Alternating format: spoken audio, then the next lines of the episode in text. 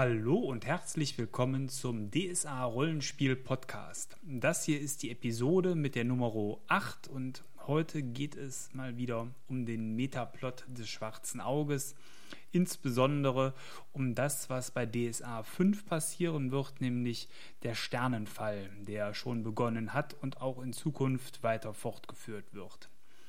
Hm.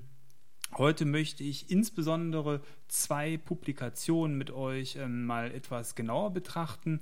Zum einen den Roman Sternenlehre, den ich hier gerade schon in der Hand halte, als auch das ähm, Abenteuer Unheil über Arivor. Ähm, und das Ganze würde ich dann auch in der Reihenfolge machen, wie ich es gerade genannt habe, dass ähm, diejenigen, die ähm, beim Abenteuer sich nicht unbedingt spoilern wollen, zumindest den ersten Teil über das Buch mitgenießen können. Ähm, ja, genießen ist ein gutes Stichwort. Ähm, das Jahr 2015 ist vergangen. Vielleicht habt ihr es auch schon geschafft, in meinen Neujahrspodcast ähm, hereinzuhören. Und ähm, ja, also ich äh, sitze jetzt hier mit einer Tasse Earl Grey, äh, einem meiner Lieblingstees und äh, werde mit euch mal ein wenig in das Buch hineinschauen, die Sternenlehre oder nur Sternenlehre heißt es ja. Ähm, was das Besondere an der Sternenlehre ist, ist zum einen, dass es ein Kurzgeschichtenband ist. Kurzgeschichtenbände haben beim Schwarzen Auge ja eine lange Tradition. Auch ähm, zu Beginn des Metaplots rund um DSA 4 gab es ja das Buch Magische Zeiten, wo neben allerlei netten Hintergrundanekdoten zum Schwarzen Auge dann auch ähm, sehr viele Kurzgeschichten drin waren, die einem einen Ausblick auf Dinge gewährt haben, die man damals noch gar nicht so ganz äh, ja, am Horizont hat kommen sehen. Ich sage nur Ja des Feuers und so. Ähm, ja, insofern hat man hier jetzt mit der Sternenlehre, wie ich äh, vermute, das Äquivalent eben für DSA 5 in der Hand. Und äh, man hat sich nicht lumpen lassen von Seiten der Redaktion. Ganze 24 Kurzgeschichten befinden sich in diesem Band. Ähm, der Band ist auch im neuen DSA-Buchformat, das heißt, ähm, genauso wie Mehrer der Macht, das scheint jetzt der Standard zu sein, eben das vergrößerte Taschenbuchformat, äh, Taschenbuchformat, das müsste annähernd DIN A5 sein, wenn es nicht sogar DIN A5 ist, mit der etwas größeren äh, Schrift, dem schöneren Einband, der etwas dickeren Pappe, Karten jetzt in dem Buch ähm, von Aventurien einmal als äh, die bekannte fotoähnliche Karte, als auch eine historische. Und ähm, man hat in diesem äh, Roman, äh, ja, wie gesagt, eine Vielzahl an, an kleinen Geschichten. Hm. Vielleicht erstmal ähm, auch hier Grundsätzliches. Ähm, in dem Roman haben ähm, viele euch bekannte DSA-Autoren einen Auftritt. Unter anderem ähm, hat man den Eindruck, dass die komplette schreibende Crew von Ulysses einmal hier ähm, verpflichtet worden ist, was zu machen.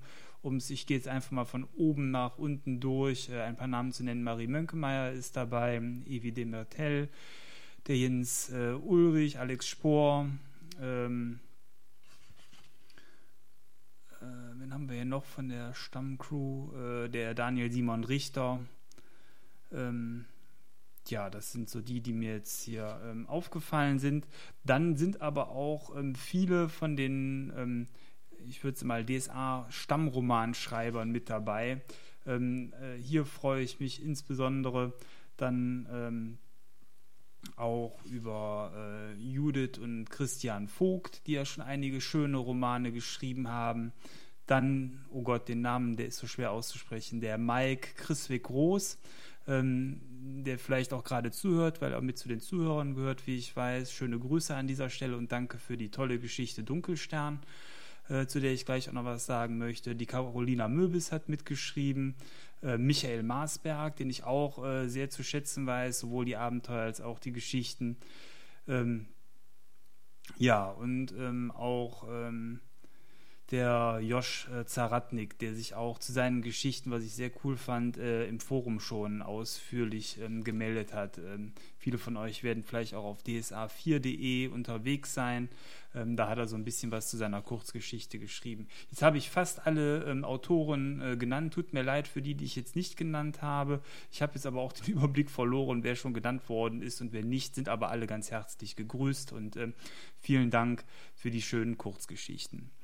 Ähm, ich glaube, Prämisse war für dieses Buch, ähm, dass eben die Kurzgeschichten alle was mit dem ähm, Sternenfall zu tun haben.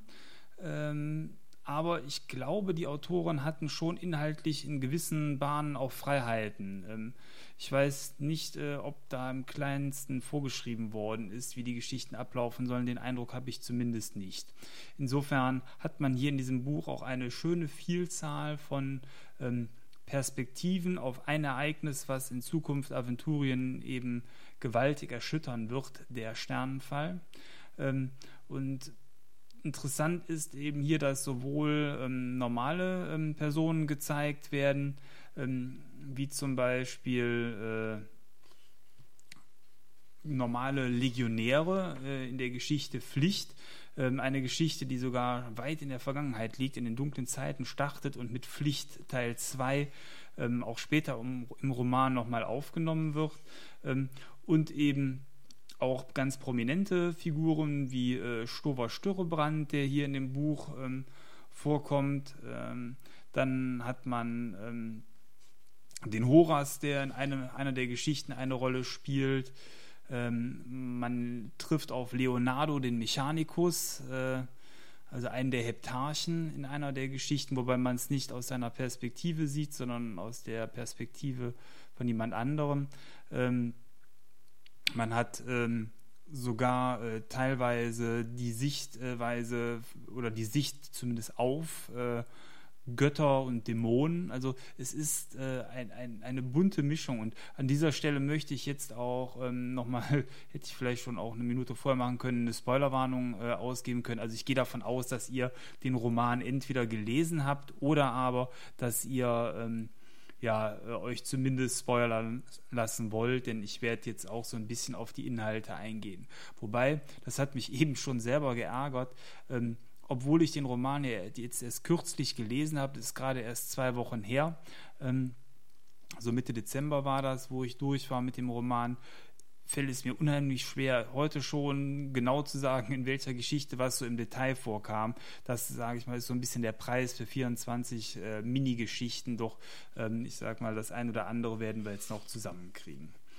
Ähm, ja, äh, vielleicht einmal so eine grundsätzliche Sache auch. Ähm, dadurch, dass mit dem Sternenfall eben eine Vielfalt äh, oder eine Vielzahl von Kometen auf Aventurien runtergeht, ähm, wird man zum einen eine Menge ähm, Zerstörung wahrscheinlich sehen. Äh, prominentes Beispiel ist ja hier, was aus dem Booten auch schon bekannt ist und nachher auch äh, im Abenteuer Arivor äh, zur Sprache kommt, eben, dass äh, solche Meteore nicht unbedingt immer nur in der Pampa landen müssen, sondern vielleicht auch in der Nähe von Städten, wobei eben jetzt äh, in dem Abenteuer, also das ist jetzt kein Spoiler, da kracht jetzt kein Meteor auf der Stadt nieder oder so, aber zumindest in der Umgebung.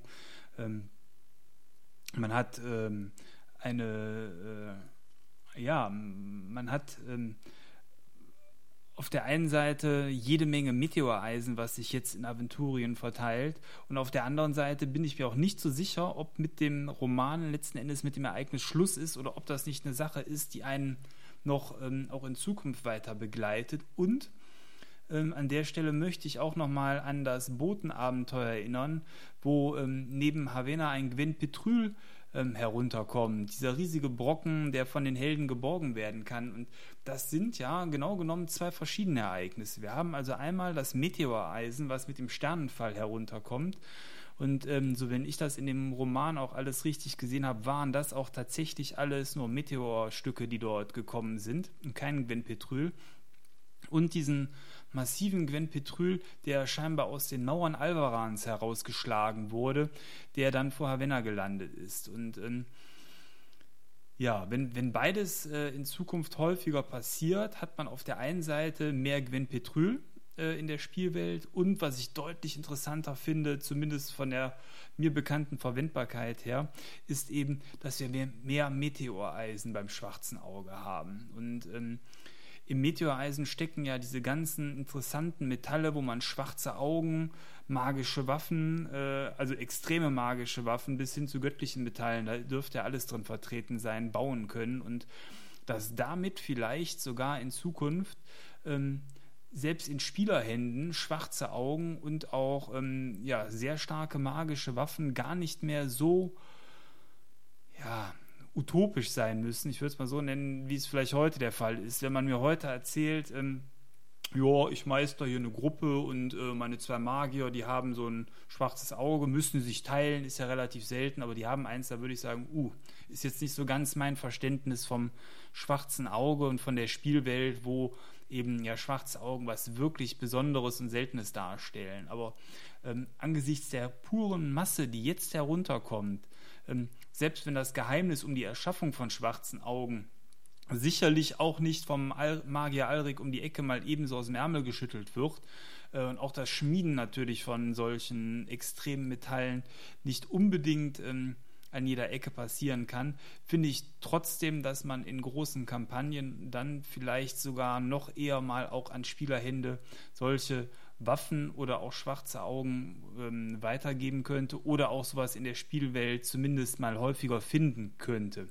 Ähm, wie gesagt, es bleiben sicherlich besondere Gegenstände, nur bisher war es eben so selten, dass ich sage, boah, ähm, da hätte ich tatsächlich schlechtes Gewissen, äh, so etwas ähm, einzubauen. Also es ist ganz, ganz selten, dass ich mal ähm, solche extremen äh, Metalle in Spielerhände gegeben habe. Das war einmal zum Ende ähm, der G7-Kampagne. Da habe ich das mit Freude an die Spieler kurz vor der Endschlacht verteilt, äh, mit, dem, mit dem Wissen natürlich, dass, ähm, dass die Helden ja am Ende auch nicht überleben werden, sodass man äh, sagt, also zum einen konnte man mal wirklich der Gruppe was äh, in die Hand geben, wo die sich darüber gefreut haben, wo man mal ähm, einige Spielabende ähm, ja sowas Tolles besitzen konnte. Und auf der anderen Seite wusste ich, okay, das sind so die Dämonen am Spieltisch, die nachher aber wieder verschwinden, weil eben das Ende dann ja auch in Sicht war. Und ähm, ich habe an, an anderer Stelle in der Jahr des Feuers äh, Kampagne dann das Schwert Arashar etwas länger in Spielerhand gelassen, als es eigentlich auch ähm, vorgesehen war. Ähm, auch hier ähm, war es dann aber am Ende wieder einkassiert worden. Insofern ähm, sind das so die seltenen Momente, wo man überhaupt mal solche Waffen in Spielerhände, zumindest wo ich die in Spielerhände gegeben habe. Und ja, das ist ähm, also neben der Begleiterscheinung, dass ja das komplette Firmament sich umsortiert hat und äh, das liest man auch in dem Roman Sternennähe äh, an einer Stelle, dass äh, viele Astronomen beobachten, dass ähm, der komplette Himmel oder wie man es nennen soll, mit seinem Sternbild umsortiert wurde und dass nach dem Sternenfall nichts mehr an der Stelle war oder vieles nicht mehr an der Stelle war, wo es vorher war und auch die Sternbilder teilweise ähm, eben teilweise bedeutungsvolle Sterne ähm, verloren haben. Ich glaube, der Drache, ähm, der hat einen Stern weg, ähm, sodass es aussieht, als ob das Auge blinzelt, was auch immer das genau ähm, bedeuten mag. Das hat man noch offen gelassen, aber man hat es zumindest als bedeutungsvoll dargestellt. Und ich glaube, beim Helden oder beim, ähm, beim, beim Schwert fehlt irgendwie die Spitze des Schwertes, äh, was so ein bisschen äh, in Richtung Rondra-Kult sticht.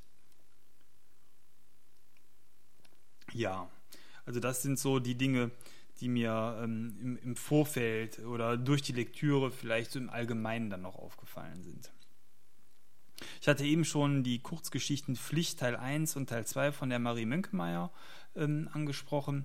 Hier ist es so, dass ähm, in den dunklen Zeiten gestartet die Legionäre einer ähm, Schinkseria gezeigt werden, also ähm, die Legionäre, die dem Insektengott Xingxia äh, anbeten und damit auch einen Glauben teilen, der heute im aventurischen oder im offiziellen Aventurien so nicht mehr vertreten ist.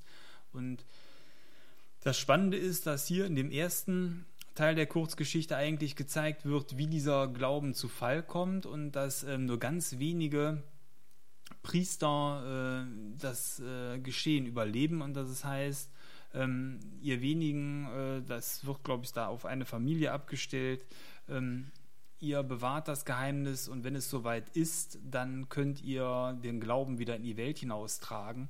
Und der zweite Teil dieser Geschichte, der ähm, weiter hinten im Roman vorkommt, der ähm, greift dann in der aktuellen Jetztzeit durch den Sternenfall initiiert letzten Endes hervor, dass ähm, jemand, der aus dieser Familie zu, zu, ähm, zu, stammen scheint und schon seit Jahrhunderten dieses Geheimnis ähm, mit sich trägt. Denn zur Erinnerung, die dunklen Zeiten waren ja so grob ähm, um 400 vor Bosbarans, äh, 400 vor Bosbarans Fall ähm, oder spielte das Ganze, sodass man also davon jetzt circa 1400 Jahren redet, wo das äh, Ereignis wohl zurückliegen muss. Ich glaube, das ist hier im Roman, lass mal eben schauen, doch 290 Jahre vor Basbarans Fall, also etwas äh, in den, in den späten dunklen Zeiten hat es gespielt, genau. Ähm, also liegt so circa 1300 Jahre zurück. So, und ähm, diese, dieser, diese Familienstammlinie, diese Blutlinie ähm, kommt dann in der zweiten Geschichte vor und äh, beginnt quasi oder hat die Initialzündung dann durch den Sternenfall bekommen, um jetzt den Glauben wieder zu verbreiten, was natürlich ein spannendes Thema ist. In Verbindung dann mit einer weiteren Kurzgeschichte vor allen Dingen auch, ähm, die äh, eine ähm, Rondrianerin zeigt, Tod einer Löwin von Marco Findheisen heißt die Geschichte. Und hier ist es so, dass ähm, der ähm, Glaubensverfall einer Rondrianerin gezeigt wird in einer Arena, die Chor anheimfällt. Und das ist ähm, neben dem Chorroman, den es ja auch schon seit einiger Zeit gibt, ähm, finde ich eine spannende Entwicklung, weil ähm, Rondra scheinbar in DSA 5 mit dem Gezeitenwandel ihren Stammplatz verlieren könnte oder wie eine Löwin drum kämpfen müsste. Ähm, ich glaube, dass die Entwicklung äh, sehr, sehr spannend sein kann. Vielleicht auch mit der Theaterritterkampagne jetzt schon zu einem großen Teil vorangetrieben wird, weil die Theaterritter gehören ja ebenfalls äh, eben mit äh, zum Rondra-Glauben und in, insofern äh, könnte das alles so ein bisschen ineinander greifen. Auch das Abenteuer Unheil über Arivor, da kommen wir später noch zu, greift auch so ein bisschen auf diese Thematik zurück und ähm, ich weiß nicht, ob das alles eine Feuerprobe sein soll. Auf der einen Seite, ich spiele ja momentan selber ähm, einen Krieger, der Rondra-Geweihter geworden ist und habe mich mit der Thematik äh, oder mit der Thematik so ein bisschen mehr beschäftigt. Auf der einen Seite mag ich Rondra, ich mag die Werte, die sie verkörpert, ich mag diesen starken Glauben für das Gute, für den Kampf, für das Duell, für die Fairness. Und auf der anderen Seite kann ich äh, gut verstehen und sehe es ja dann auch am Spieltisch, wie wenig sich das teilweise in Gruppen irgendwie einbauen lässt. Also klar, es ist immer so, man kann sagen, hier, man hat die Göttin mit sich und es ist alles gut und fein, aber man geht den anderen schon, gelinde gesagt, ein wenig auf den Sack, indem man immer sagt, äh, Armbrüste und wir müssen jetzt fair und tu dem nicht weh und greift den nicht von hinten an und äh, magische Buffs für die ganze Gruppe finde ich jetzt auch nicht so doll und für mich bitte schon mal erst recht nicht. Das sind alles so Dinge, die dort ähm, beachtet werden müssen. Und ich glaube, der Ronra Geweihte hat insofern ähm, einen schweren Stand in, in, Gruppen, vor allen Dingen in so zwielichtigen Gruppen. Und ähm, von dem, was ähm, unsere Gruppe, unsere Spielrunde als Spielfreude empfindet, ist es so, dass wir eher in den grauen, teilweise sogar bis schwarzen Bereich tendieren. Insofern haben wir Rondrianer, ich habe schon mal eingespielt und ein Bekannter von uns aus der Gruppe, der Lachs ebenfalls. Ähm, und da ist es so, das kommt teilweise nicht so gut an, um es mal vorsichtig auszudrücken. Auf der anderen Seite ähm, ist natürlich die Spielwelt äh, voller Rondrianer und ähm, die großen Schlachten haben ja auch immer gezeigt, wie wichtig das ist. Nur ähm, diese anderen Glaubensrichtungen, eben Chor und Shinxir, sind so ein bisschen äh, spieltauglicher aus meiner Sicht. Also Chor sowieso als äh, jemand, der schon sehr stark den Kampf so betreibt, wie es vorteilhaft ist und Shinxir als Art Legionsgott, der ähm, auch mit Taktik und ähm, Finesse herangeht, was ja der Rondrianer eher weder, weniger tut. Der Rondrianer ist ja eher so der Gott für den eben für den gerechten Zweikampf, äh, wohingegen Shinxir große Armeen ähm, taktisch in Aufstellung bringt und zum Sieg führen will. Das passt schon vielleicht eher ähm, so aus spieltechnischen Gründen in die Spielwelt und vielleicht versucht man dort einen Wechsel herbeizuführen. Fände ich äh, zumindest spannend, wobei ich mir nicht vorstellen kann, dass sowas innerhalb von zwei, drei Jahren vonstatten geht. Ähm, vielleicht soll das auch einfach eine schleichende Gleichberechtigung der Kriegsgötter geben, dass ähm, in der Spielwelt auf einmal Platz für verschiedene Auslegungen von Kriegsgöttern ist und man sich dann für sich selber und für die Gruppe das heraussuchen kann, was einem vielleicht am besten gefällt. Aber gut, das ist erstmal Spekulation. Fakt ist, in dem Roman steht drin, dass Shinx hier zurückkommt und ähm, das Erstarken von Chor hat man jetzt in der Kurzgeschichte und auch schon ähm, in dem anderen Roman ähm, sehr gut äh, nachvollziehen können. Ja, ähm, was haben wir noch an schönen Kurzgeschichten? Ich will die jetzt nicht alle durchgehen, aber zumindest so die wichtigen. Bei Wasser zu Sand von der Efi de Mettel ist es so, ähm, dass äh, hier der Horas begleitet wird und zwar wie er den äh, Splitter, jetzt komme ich gerade nicht drauf, den ja genau, wie der ähm, Horas den Charybdorot-Splitter mitten in der Kom ähm, vernichten oder äh, zumindest ruhig stellen will.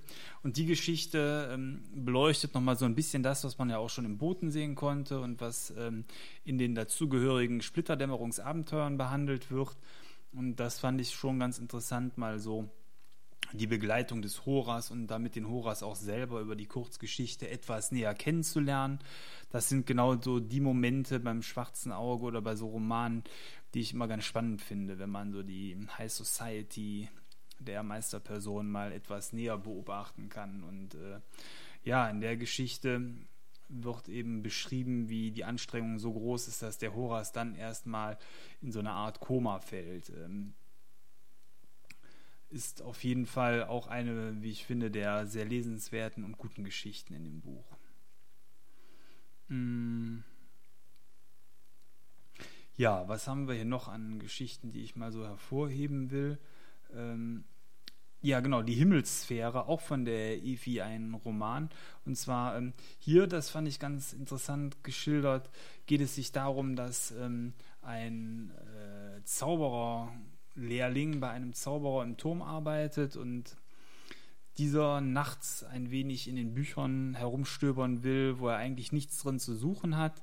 Und ähm, dabei ähm, ja, äh, mehr oder minder erwischt wird, dann sich sehr schnell und hektisch bewegt. Und die Besonderheit ist, dass in diesem mm, in dieser Bibliothek unter anderem eben auch ein Sphärenmodell mit, mit Planeten, also eine Art Mini-Planetarium ähm, steht, was er in der Hektik, äh, weil er mit seiner langen Robe da schnell aus dem Raum heraussprinten will, vom Tisch fegt. Und in dem Moment, wo er das Ganze vom Tisch fegt und dann ähm, massiv bewegt, beginnt der Sternenfall. Und ähm, dieser Sternenfall, das mag jetzt ein Zufall halt sein, ist eben in der Geschichte zumindest mit diesem Sphären-Planetenmodell verbunden und ähm, ja, könnte da auch in einem Zusammenhang stehen. Entweder eben als Zufall oder es ist so, dass das, was dort an dem Modell sich verändert und kaputt geht, auch dem entspricht, was ähm, am Himmel ist, oder dass dieses Sphärenmodell sich immer dem Himmel anpasst, was äh, vielleicht wahrscheinlicher ist, wie auch immer. Aber es ist eine ähm, schöne Kurzgeschichte rund um, äh, ja, um Magier und Sphärenmodelle. Dann äh, von dem Mai Kritzwig Roos, ähm, die Geschichte Dunkelstern hat mir auch sehr, sehr gut gefallen, weil hier ähm, auch ähm, ein Teil der aventurischen Spielwelt äh, nochmal beleuchtet wird, der bisher eher seltener ähm, angegangen wird, nämlich der hohe eisige Norden. Und hier ist es so, dass man, ähm, ja, hier begleitet man ähm, einen jungen Nivesen auf einer Expedition in den Norden. Der wird von seinem Schamanen dorthin geschickt und ähm, trifft dort im eisigen Schnee auf Dunkelelfen, Elfen, also die Nachtalben.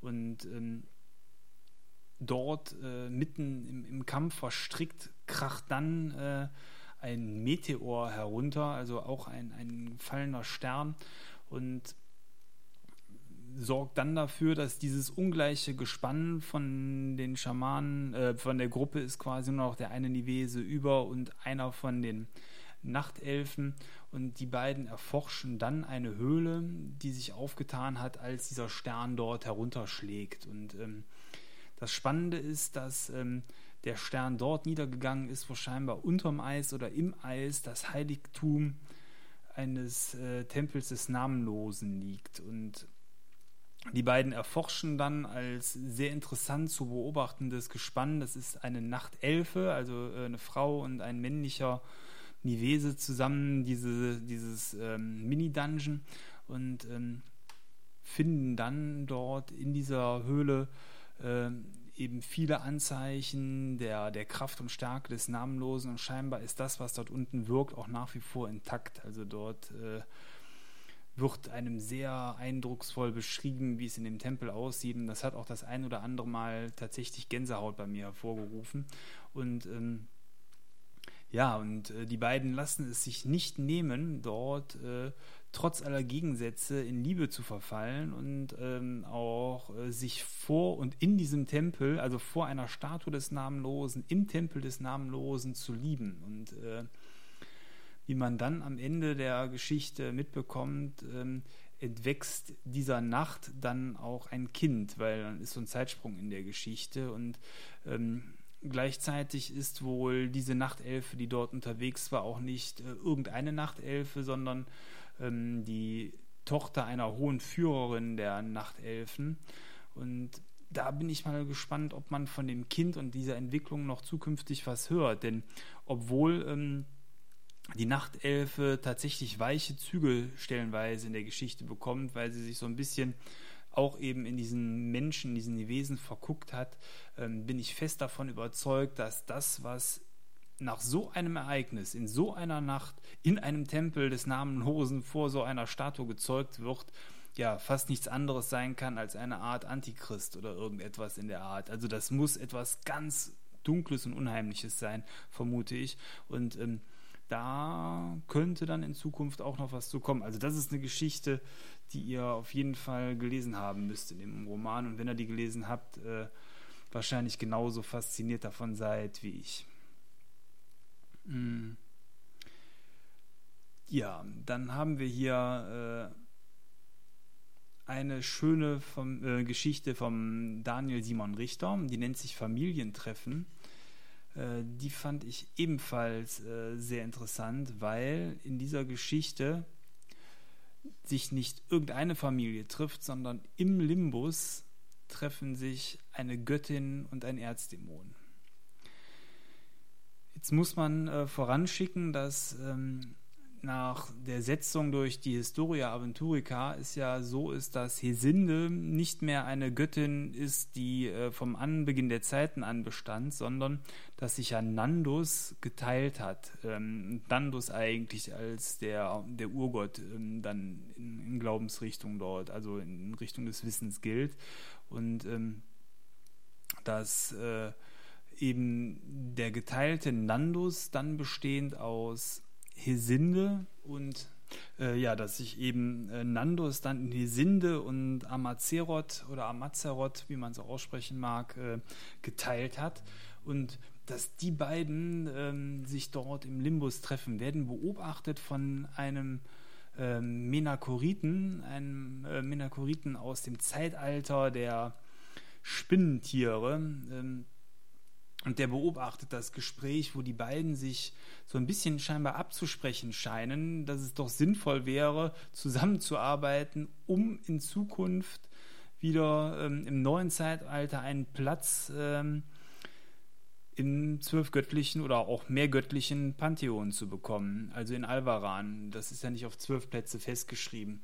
Und gleichzeitig wird wohl auch noch, ähm, da kommt das Ganze später noch eine Bedeutung, wird auch Fex dort mit hereingenommen, weil gesagt wird, dass Fex ähm, wohl in irgendeiner Form in diesem Plan auch eine Rolle spielen soll. Und ähm, als ich das so gelesen habe, war ich erstmal auch schwer begeistert. Ich finde es auf der einen Seite immer schwierig und nicht einfach, eben solche Götter oder Erzdämonen, sei es jetzt in einem Abenteuer oder in einem Buch darzustellen, weil das so ein bisschen ja immer die Sache entzaubert. In dem Moment, wo man sieht, ist es nicht mehr das, was es vorher war. Ne? Also jeder, der ans Christkind geglaubt hat, das war eben am schönsten, wo man nicht wusste, dass es das nicht gibt.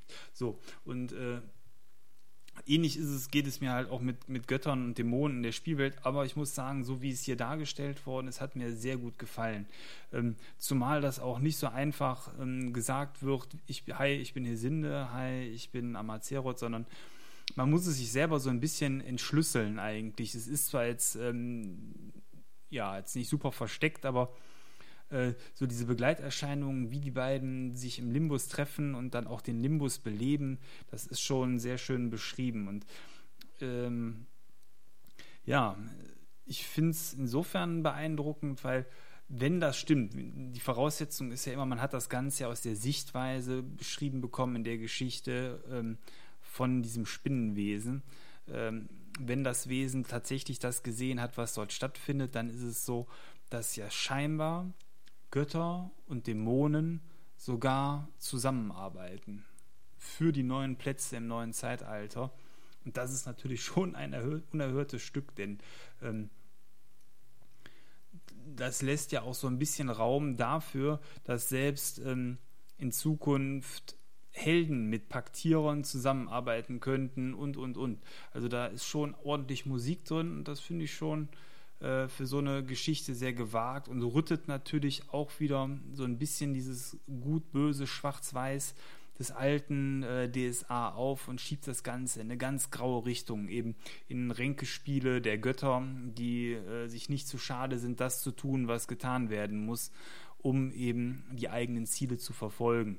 Und diese Geschichte hier schildert das äh, sehr eindrucksvoll, wie ich finde.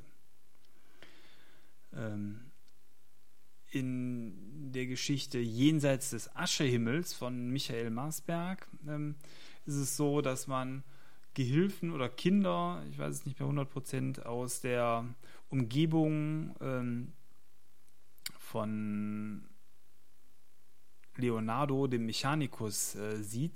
Und ähm, ja, Leonardo äh, tritt dann auch in dieser Geschichte auf. Also man, man sieht direkt nach Julgor Mack in das verdorbene Herz der übergebliebenen äh, schwarztobrischen Lande.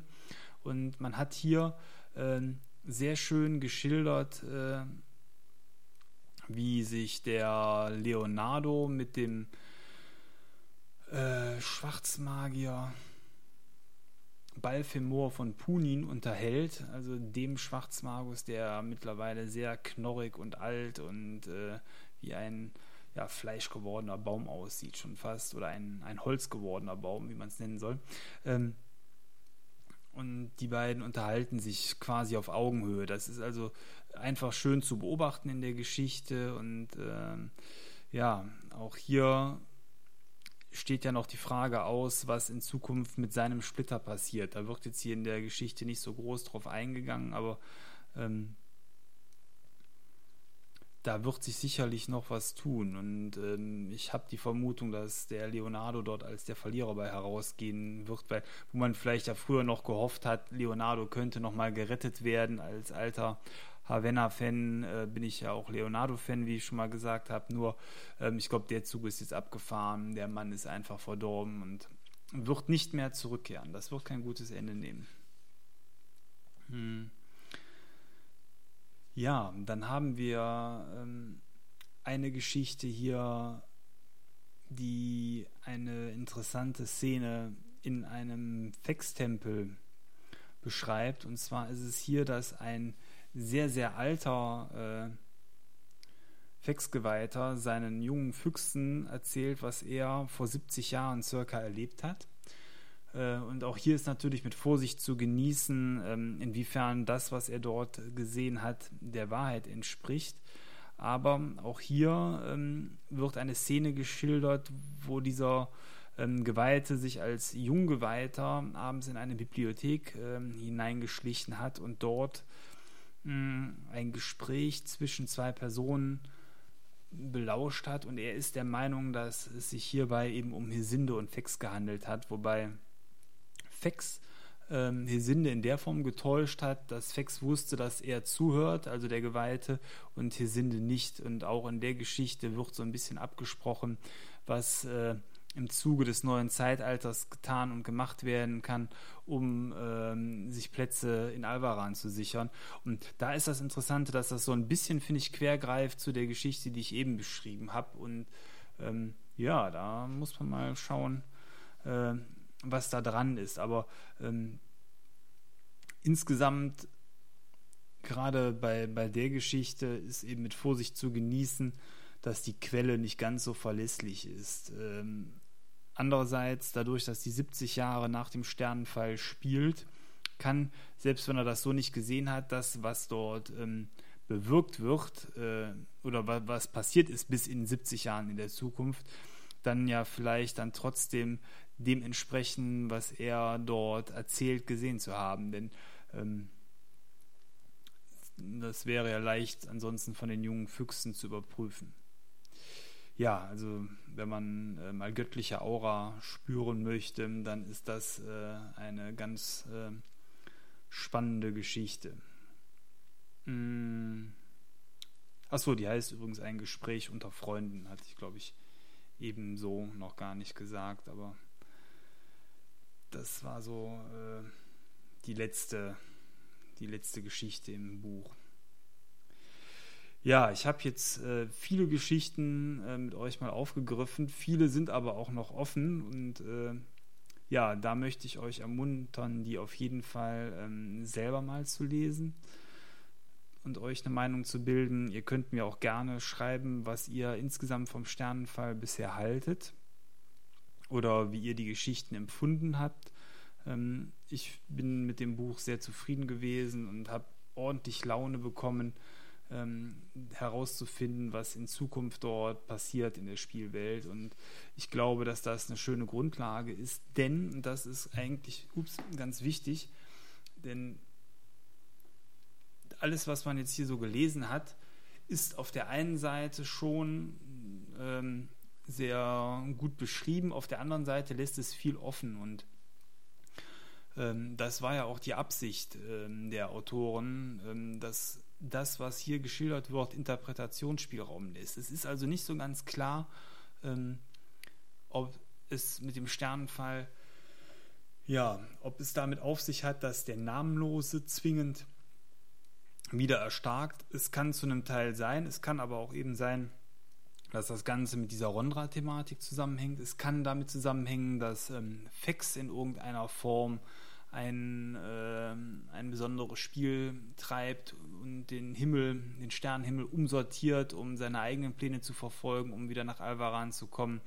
Da sind also diverse Möglichkeiten und ähm, das Ganze passt auch noch eben nicht so ganz mit dem Gwen Petrül zusammen, der vor Havana runtergekommen ist, weil der ja scheinbar aus den Mauern Alvarans stammt, wo gegengeschlagen worden ist oder was auch immer, ähm, damit der Brocken sich dort gelöst hat.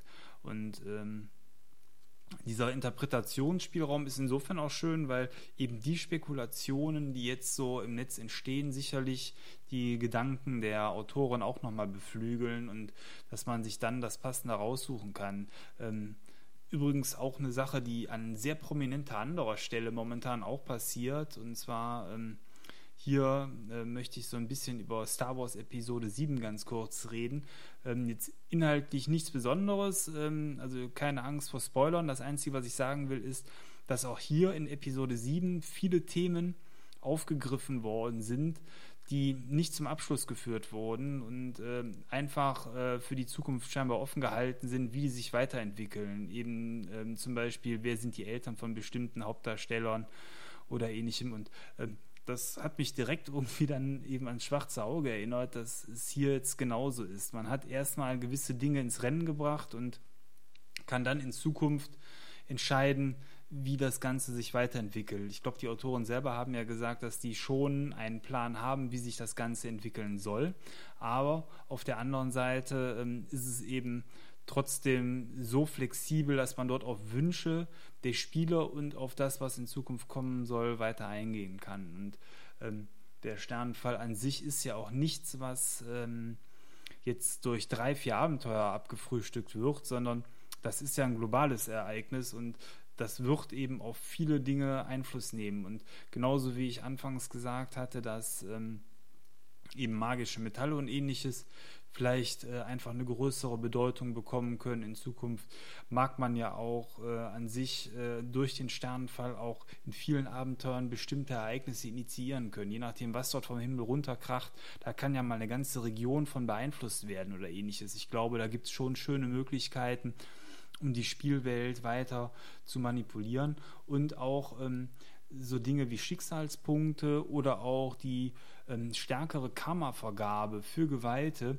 ist damit sicherlich gut ähm, zu begründen. Denn wenn man sagt, ähm, aus äh, Geweihten, die bisher unter DSA 4 immer sehr gut haushalten mussten mit ihren Karma-Kräften, ähm, kann ich mir schon vorstellen, dass innerhalb des Karma Corteons, also dem Endkampf der Götter rund um Alvaran und das nächste Zeitalter, dort äh, auch etwas großzügiger verfahren wird und dementsprechend dann auch Karma-Energie etwas freier zur Verfügung gestellt wird und vielleicht eben auch ähm, da bin ich jetzt nicht so sattelfest, aber dass äh, eventuell eben auch die Götter, die momentan nicht in Alvaran sind, ähm, einen Teil ihrer Energie ähm, über Verbündete zur Verfügung stellen wollen. Denn ähm, theoretisch könnte dann ja auch, ähm, ich glaube, das ist schon so gesetzt, ähm, eben ein befreundeter Gott über einen Alvaran, in Alvaran ansässigen Gott ja Energie weiterleiten. Und wenn dann zum Beispiel ein Amazeroth über Hesinde-Kräfte weiterleitet, da will ich gar nicht drüber nachdenken.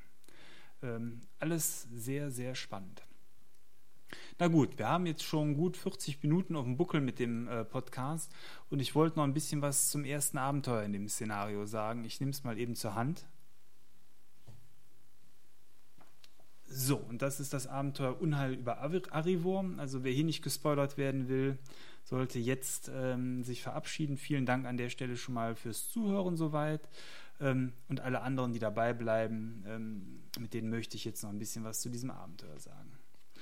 Ähm, das Abenteuer an sich äh, ist genauso schön gemacht wie auch die letzten DSA 5 Abenteuer. Ähm, an der Stelle auch mal eine Frage an euch. Mein erstes DSA-Abenteuer, ähm, Schicksal des Himmels oder wie hieß es? Äh, Offenbarung des Himmels, ist von außen komplett matt. Das Abenteuer hier, wie auch die anderen, hat diese Mischung aus matt und Glanz. Ich würde gerne mal wissen, ob ich da bei dem einen eine Fehlproduktion hatte oder ob ähm, ihr auch Offenbarung des Himmels als mattes Abenteuer hattet. Das äh, nur mal so am Rande. Ähm, also von der Optik her genauso erhaben wie die anderen DSA 5 Sachen auch. Man hat zwei sehr schöne Stadtkarten hier in dem Spiel. Ähm, dadurch, dass das Spiel in Arivor spielt, eben einmal Arivor im Zustand zu Beginn des Spiels und im Zustand äh, zur Mitte des Spiels, beziehungsweise Ende. Denn, um jetzt hier einfach schon mal so ein bisschen die Story zu umreißen, durch den Sternenfall ist es so, dass ähm, einer der großen Meteore in der Umgebung von Arivor landet, also noch nicht mal in der Stadt selber.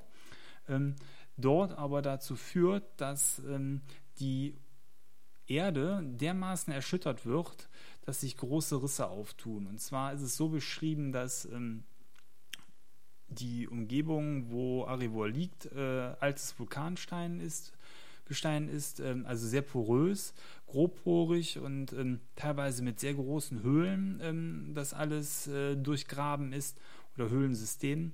Und ähm, dass quasi durch diesen riesen fetten Meteor, der dort runterkracht, ähm, die Erschütterung so groß ist, dass ähm, dieses komplette poröse Gestein in sich zusammenbricht und das dazu führt, dass ähm, die gesamte Stadt äh, zu Großteilen äh, im Verlauf der Geschichte dann zusammenfällt und ähm, in der Erde verschwindet und ähm, die Helden dann in so einem ganz klassischen ja, Katastrophenfilm-Szenario ähm, sind und dort diverse Aufgaben zu lösen haben. Also das ist so die grobe Story und dazu passen eben dann auch die zwei Karten. Ähm, in dem Spiel selber, sehr schön, äh, hat man am Anfang eine Art Spielhilfe. Das Abenteuer ist 64 Seiten dick. So die gut ersten, ich glaube, wie viele Seiten sind es? 20 oder so. Mal eben schauen hier ja, 20, äh, 18 Seiten sind es, ähm, beschreiben eigentlich erstmal nur die Stadt, die Gebäude, ähm, die Personen, die dort äh, drin vorkommen, die was zu sagen haben. Und ähm, an der Stelle ist insbesondere interessant, dass Arivor ähm, ja einer der Hauptsitze der Rondra-Kirche ist, dass das äh, erhabene Theater zu Arivor, der Stammsitz der Theaterritter von früher und äh, auch heute, Rondra Heiligtum, nach wie vor in der Stadt sehr, sehr stark ist. Und das, wie es der Zufall will, natürlich zu dem Zeitpunkt des Abenteuers dort eine Riesenturnei stattfindet, die ähm, die Einwohnerzahl mal eben gut verdoppelt, sodass also richtig viele Leute auch in der Stadt vorhanden sind. An sich ist Arivor nämlich auch eher so eine typische kleinere Stadt beim schwarzen Auge, aber äh, ja, durch dieses Abenteuer angezogen hat man hier ähm, eine richtig fette, äh, ja, richtig große Stadt mit, mit vielen Pilgern und allem, was dazugehört. Mhm. Die Stadt selber besteht aus verschiedenen ähm, ja, Stadtvierteln, die schön ähm, beschrieben sind, mit der Altstadt, äh, dem Bereich rund um den Tempelberg, ähm, die Armenviertel, die Händlerviertel, die Handwerkerviertel. Und ähm, wichtige Personen in der Stadt äh, sind beschrieben, unter anderem der Nepolemo Fulgur Torese, der Erzherrscher von Arivor und Meister des Bundes, äh, also der Seneschall der Adariten, ähm, und ähm, den man auch im Spiel selber treffen kann. Ähm, dann ist äh, einer der, der großen Händler der Stadt, äh, der wird äh, vorgestellt, Gaspare Ja Stellona, der Erzkastellan und Cavalieri. Ähm, dem gehört auch so eine Weinkellerei, ähm, die sehr, sehr reich mit Weinhandel geworden sind. Ähm, dann äh, ein Travian di Fafarallo, äh, Söldnerführer, Söldnerführer und Heiligenmörder. Hier fand ich sehr schade, ich habe mich da noch nicht so ganz eingearbeitet. Der scheint wohl ähm, im Zuge der Umstrukturierung des lieblichen Feldes eine, eine Kernrolle gespielt zu haben. Ähm, weil er irgendjemand Wichtigen umgebracht hat. Äh, leider wird das hier in dem Spiel nur oberflächlich behandelt. Ist auch die Frage, inwiefern es wichtig ist, aber bevor ich das Abenteuer leite, würde ich mich da auf jeden Fall nochmal ähm, genauer einlesen wollen. Ja, und dann noch diverse andere äh, Figuren, die hier vorgestellt werden, unter anderem auch eine, ähm, eine Doktorin, die sogenannte Dottora Fulmina Massini. Ähm, sie selber ist Gelehrte für Derographie und Derologie. Das bedeutet, sie ist eine der wenigen Personen, die im Vorfeld schon immer gesagt haben, hier Arivor, super Stadt, aber sehr gefährlich gebaut. Der ganze Boden hier ist durchzogen. Und dann gibt es noch so einen Erich von Däniken-Verschnitt hier in dem Spiel, der sehr schwachseherisch ähm, das Grauen aus der Tiefe schon seit äh, Jahren prophezeit. Der findet nämlich die äh, Dottora Fulminia äh, Massini ganz toll und ihre Theorien hat das Ganze dann noch mit Spuk- und Geistergeschichten quasi so ein bisschen ähm, aufgebaut. Ja, ähm, für, die, für den Einstieg ins Abenteuer gibt es dann ähm, verschiedene ähm, Möglichkeiten.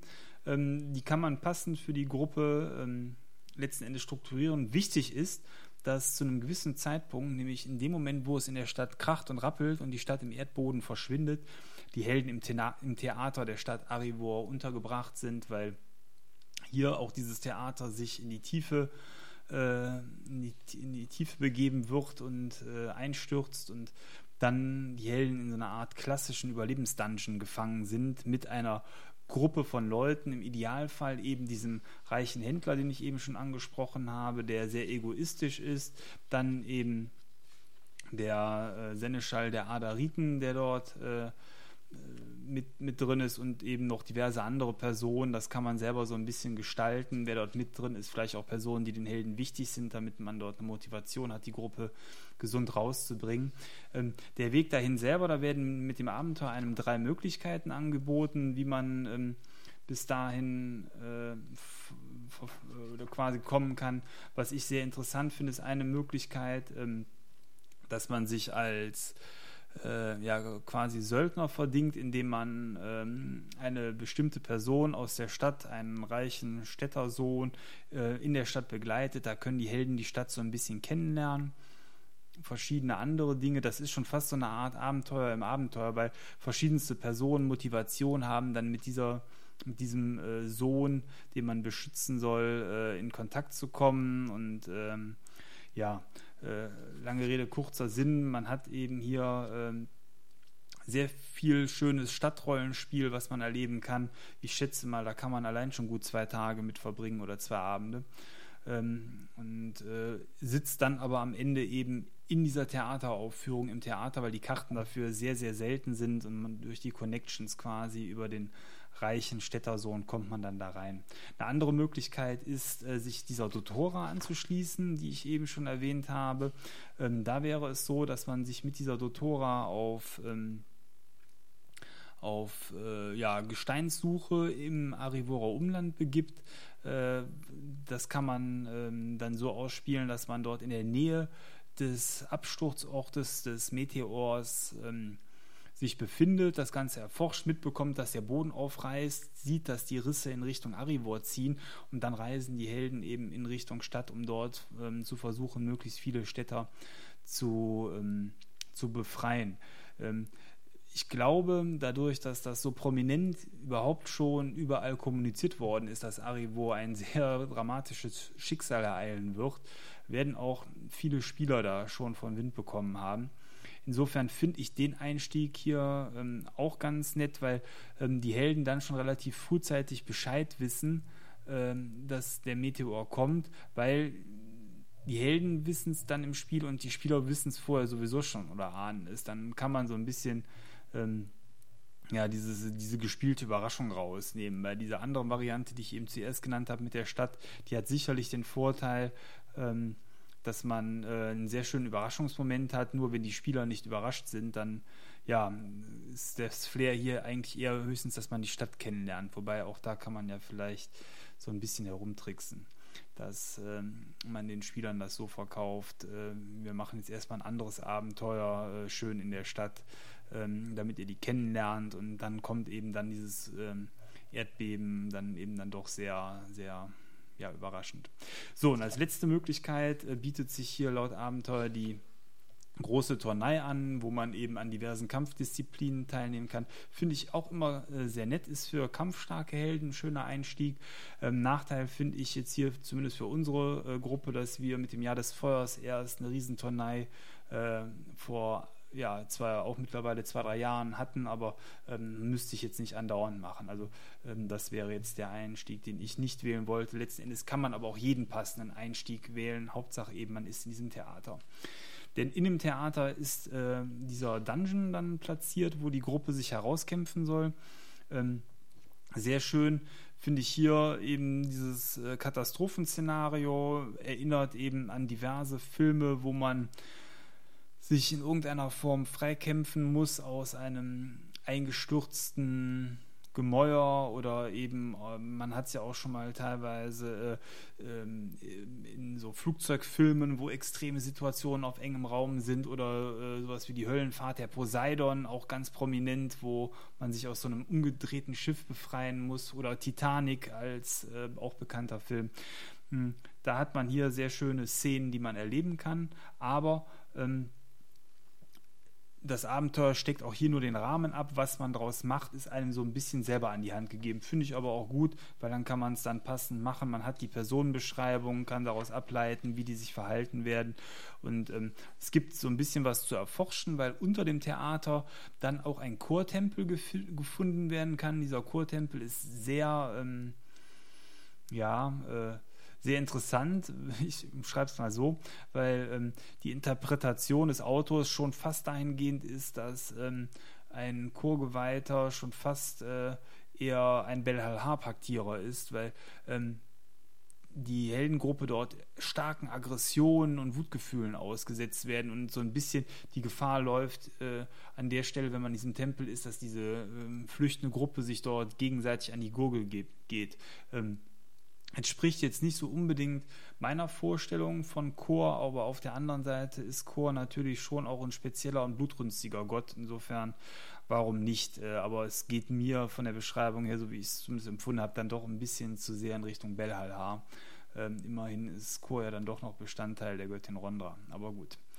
Äh, auf jeden Fall äh, interessant, um hier auch nochmal Helden, den Chorglauben, der wahrscheinlich in vielen Gruppen auch noch nicht so präsent ist, mal ein bisschen näher zu bringen. Ähm, dann äh, gibt es am Ende noch ein paar Kämpfe gegen äh, exotische Tiere, weil so ein Theater scheinbar auch so einen halben Zoo irgendwie hat und ähm, diese Tiere dann durch das Erdbeben in Panik verfallen sind und dann kann man die befreien. Und wenn man dann raus ist, beginnt dann, und das ist auch sehr schön, ähm, wenn man so will, eine zweite Hälfte in dem Spiel oder dritte, also man hat dieses Vorspiel, man hat dieses Dungeon und dann liegt die Stadt zur freien Verfügung für die Helden da und ähm, man kann dann tatsächlich sehr Sandbox-artig sich in der Stadt frei bewegen und diverseste Aufgaben übernehmen. Sei es eben das Retten von ähm, irgendwelchen Kirchengegenständen, äh, man kann äh, sich um spezielle Personen kümmern. Man hat ja vielleicht im Vorfeld auch schon den einen oder anderen kennengelernt in der Stadt, um den man sich kümmern möchte. Ähm, man bekommt Aufträge äh, am Anfang, so ist es zumindest vom Abenteuer. Ähm, her geplant von dem Nepolemo Fulgoa ja Torese, also vom Erzherrscher von Arivor, der einen so ein bisschen auf Reise schickt. Ähm, aber die Helden können sich nachher auch selber motivieren und ähm, eben den Geweihten der Stadt oder äh, den Händlern oder wem auch immer äh, helfen. Und ähm, Schön ist das mit fortschreitender Zeit und das ist ein wichtiger Bestandteil in dem Spiel, die Stadt sich dann auch nochmal ein bisschen verändert. Also es ist so, dass ähm, weitere Einbrüche stattfinden können, es wird Wasser hochsteigen, was in gewissen Szenarien zu Zeitdruck führt und ähm, vor allen Dingen in der Nacht ist es dann auch so, dass äh, dann aus der Tiefe, und da hat dann unser Erich van Deniken Verschnitt äh, so ein bisschen recht gehabt, dann auch nochmal der krabbelnde Schrecken aus den Boden kehrt und irgendwelche riesigen, äh, ja, wie heißen die Viecher hier, äh, irgendwelche, ja, so Insekten äh, auf jeden Fall ähm, Jagd auf die Helden machen und äh, oder auf die Städter und das sind alles so Szenarien, die eigentlich dazu führen, dass man am Ende feststellt, dass man diese Stadt nur noch verlassen kann und damit endet dann dieses Abenteuer zu einem gewissen Anteil auch offen. Ähm, das heißt, die Helden haben einiges in der Stadt bewegen können, im Idealfall haben ähm, viele äh, Städter retten können, viele Reliquiengegenstände ähm, der Rondra-Kirche auf äh, der einen Seite retten können, auf der anderen Seite den Erzmarschall kann man nicht retten. Da ist vorgesehen, dass der sterben soll innerhalb des Szenarios, was sicherlich ein heftiger Schlag ähm, gegen die Rondra-Kirche sein wird in der Zukunft. Und ähm, ja, am Ende wird man dann das rettende Ufer, so wie es hier im Heft steht, ähm, abschließen äh, oder erreichen können, um, um dann äh, von dort aus ähm, ja in der Zukunft äh, sicherlich nochmal den einen oder anderen Besuch in der Stadt, äh, den, einen, den einen oder anderen Besuch dieser Stadt abstatten kann. Ähm, Abenteuerpunkte mäßig sieht es so aus, dass es hier relativ viele Punkte gibt, finde ich. Ähm, also pauschal äh, ist es so, dass 10 Punkte vergeben werden, 10 Punkte, und das ist auch so ein bisschen neu für ähm, für festgelegte Eigenschaften oder Talente. Also so wie man früher äh, vergünstigtes Steigern hatte, gibt es hier quasi für Abenteuer benutzte Sachen Punkte, sind wir schon bei 20. Und darüber hinaus kann man für jede Szene, die im Abenteuer beschrieben ist, nochmal ein bis drei Punkte vergeben. Also im Schnitt eben zwei und wir haben 1, 2, 3, 4, 5, 6, 7, 8, 9, 10, 11, 12, 13, 14, 15 äh, Szenen, sprich 30 Punkte im Schnitt, habe ich jetzt einfach mal so gesagt, plus die 20 von eben sind wir bei 50, wären also 500 Abenteuerpunkte nach altem Maßstab, ist für ein kurzes Abenteuer, weil ich glaube, dass man das schon, äh, je nachdem auch welche Einstiegsvariante man wählt, dass man das Spiel so in vier bis fünf, vielleicht sechs Abenden ähm, gespielt hat, ähm, ist äh, eine gute Anzahl. Äh, und äh, auch schon mal so ein Ausblick eben, wie man in Zukunft ähm, dann Abenteuerpunkte vergeben kann nach dem neuen System. Ähm, ja, also das ist auf jeden Fall, wie ich finde, ein durchaus gelungenes Abenteuer. So, wenn man mal schaut, ähm, wie die Rezensionen auch im Netz waren, ähm, viele haben sich äh, an diversen Dingen, wie es so immer ist, gestört. Ähm, ich glaube, viele stört es auch in erster Linie, dass man hier ähm, an vielen Stellen so ein bisschen alleine gelassen wird oder dass manche Dinge nur oberflächlich beschrieben sind. Ähm, neben so ein paar Schnitzern, dass äh, in den Wertekästen wohl irgendwelche Sachen nicht abgedeckt sind, die im Grundregelwerk äh, nicht erwähnt sind. Irgendwelche Spezialfähigkeiten, wo ich immer denke, ja, schwamm drüber. Entweder steht es halt in den Heften drin, die noch rauskommen, oder man muss da mal ein bisschen improvisieren. Ist sicherlich nicht gut, aber deswegen das Ding zu zerreißen, finde ich immer großen Unsinn. Aber okay, ähm, Ich finde aber, dass gerade dieses Offene hier äh, dem Meister wunderbare Möglichkeiten gibt, das Spiel individuell an die Gruppe anzupassen. Und das macht dann, glaube ich, auch einen Großteil des Spaßes aus. Also ich freue mich richtig darauf, das Spiel mit unserer Gruppe ähm, dann nach DSA 5 Regeln irgendwann anzugehen. Denn ähm, zum einen, glaube ich, ist das so ein Ding, was man gesehen haben muss, weil es eben so ein äh, einschneidendes Ereignis ist. Und zum anderen ist es mit den 64 Seiten so schön überschaubar und kurz, ähm, sodass man also hier wirklich innerhalb von ähm, ein paar Spielabenden eine richtig tolle aventurische Geschichte erleben kann, ohne dass man eben wie bei einer Großkampagne da direkt wieder Monate des Spielens ähm, einplanen muss. Also ähm, von mir aus beide Daumen hoch für dieses Abenteuer. Ja, ähm, und ich glaube, das Abenteuer zeigt eben, wie der Sternenfall benutzt werden kann. In dem Fall eben als Auslöser für ein Großereignis, aber ohne dass hier in irgendeiner Form ähm, ja, besondere also besondere Auswirkungen erstmal sind.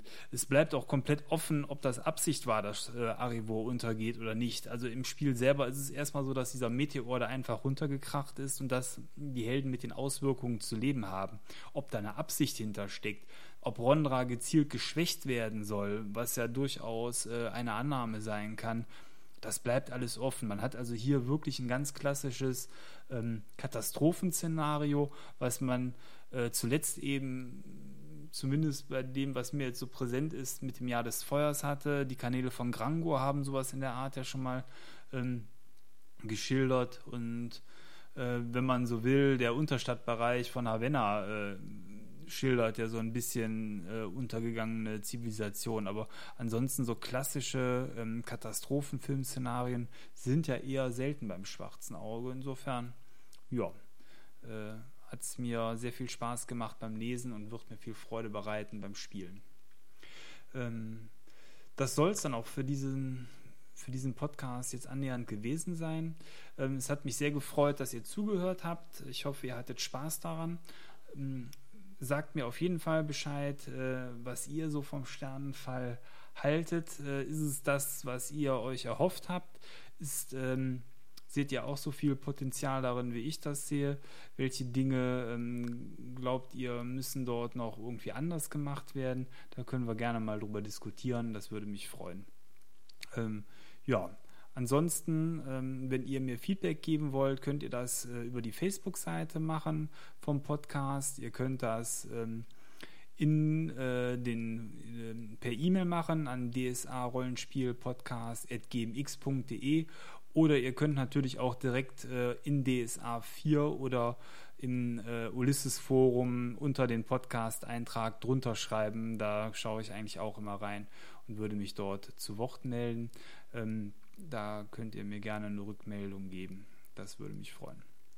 Ja, in diesem Sinne wünsche ich dann noch einen äh, charmanten Tag und wir hören uns demnächst wieder. Ciao, euer Thomas. Hey.